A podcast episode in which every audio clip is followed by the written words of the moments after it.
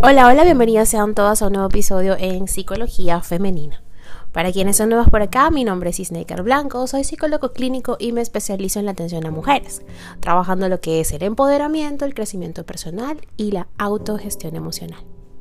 Y el día de hoy vamos a definir por fin de una buena vez por todas a la depresión y cuáles son sus síntomas. He venido hablando ya en varios episodios sobre esta entidad clínica cada vez más presente y de manera alarmante, por supuesto.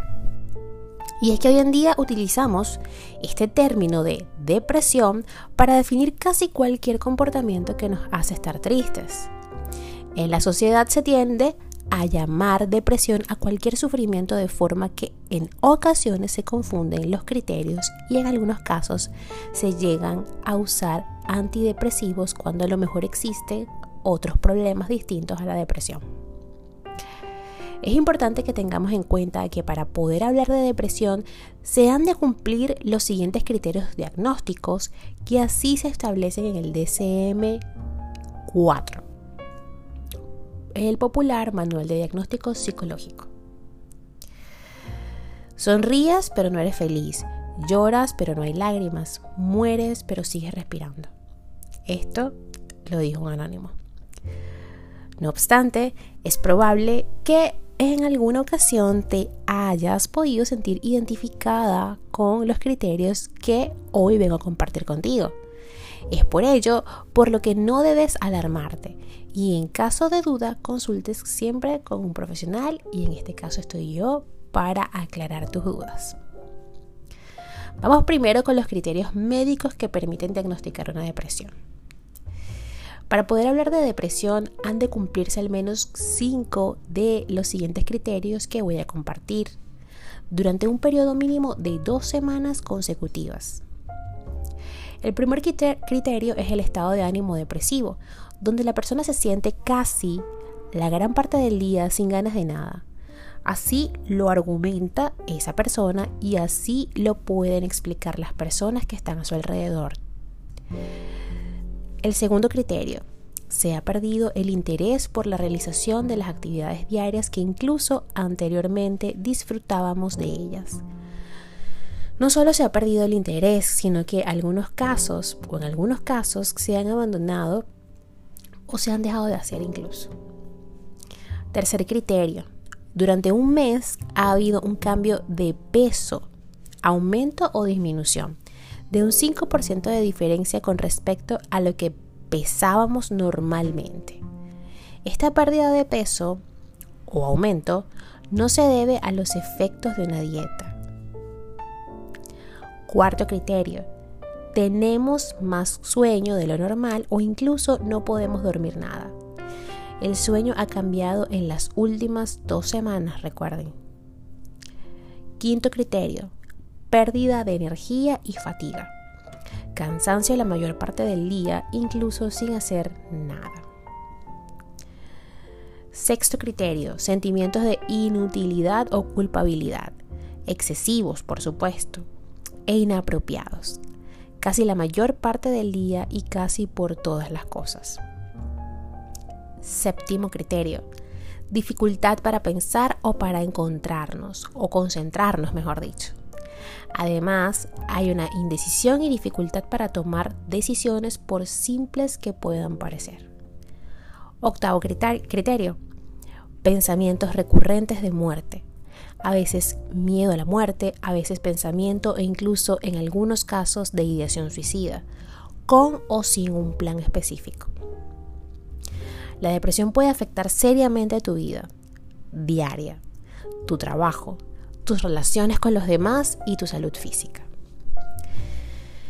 Si además todo esto va acompañado de deterioro laboral, social, familiar, de pareja y todos estos síntomas no se deben al consumo de ninguna sustancia ni medicamento, tus sentimientos de tristeza deberían ser analizados por un profesional.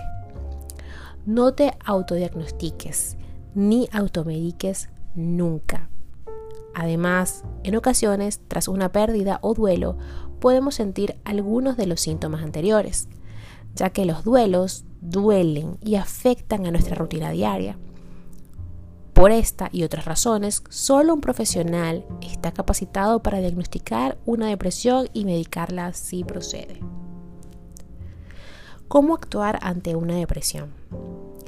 Si te encuentras con alguno de estos síntomas, recuerda que ni la automedicación ni el autodiagnóstico te ayudarán.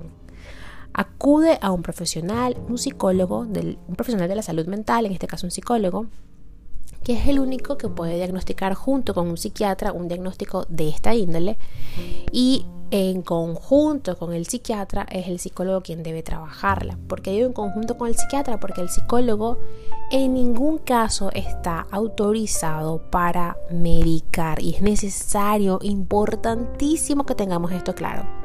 Ningún psicólogo está eh, autorizado para recetarte una medicina, un fármaco. El psicólogo se ayuda con el psiquiatra, remite al psiquiatra, va con un informe por supuesto del psicólogo, con una impresión diagnóstica del psicólogo y es el psiquiatra quien debe eh, recetar, en este caso, el antidepresivo. Por eso es que es importante no automedicarse porque puedes estar eh, introduciéndole a tu cuerpo un fármaco que no es el que realmente necesita.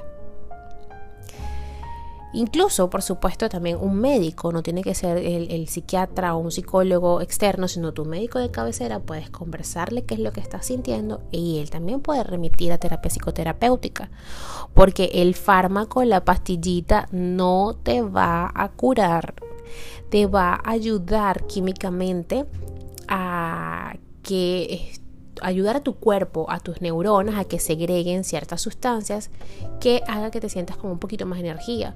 Pero en ese momento que te sientes con un poco más energía es importante verificar el motivo o la génesis de esta depresión. Intenta, por supuesto, en este caso no aislarte, aunque en estos momentos sea lo que más te nazca.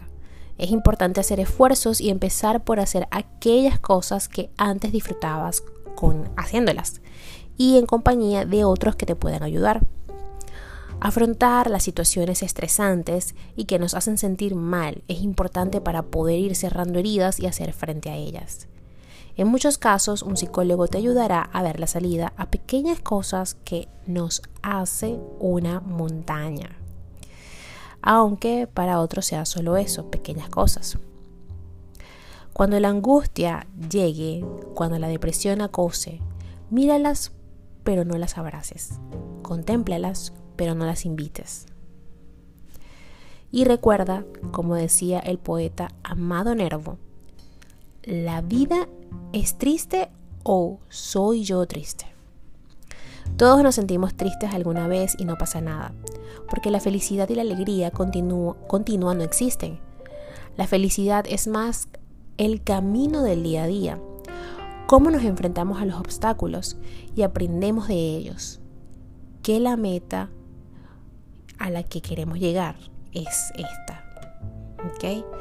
Sabemos que, que tenemos esa meta y que hay un camino que atravesar para poder llegar y para poder lograrlo.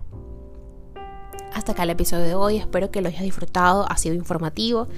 Eh, hago énfasis en esto porque pues por supuesto también estamos en, el mes de la prevención del suicidio.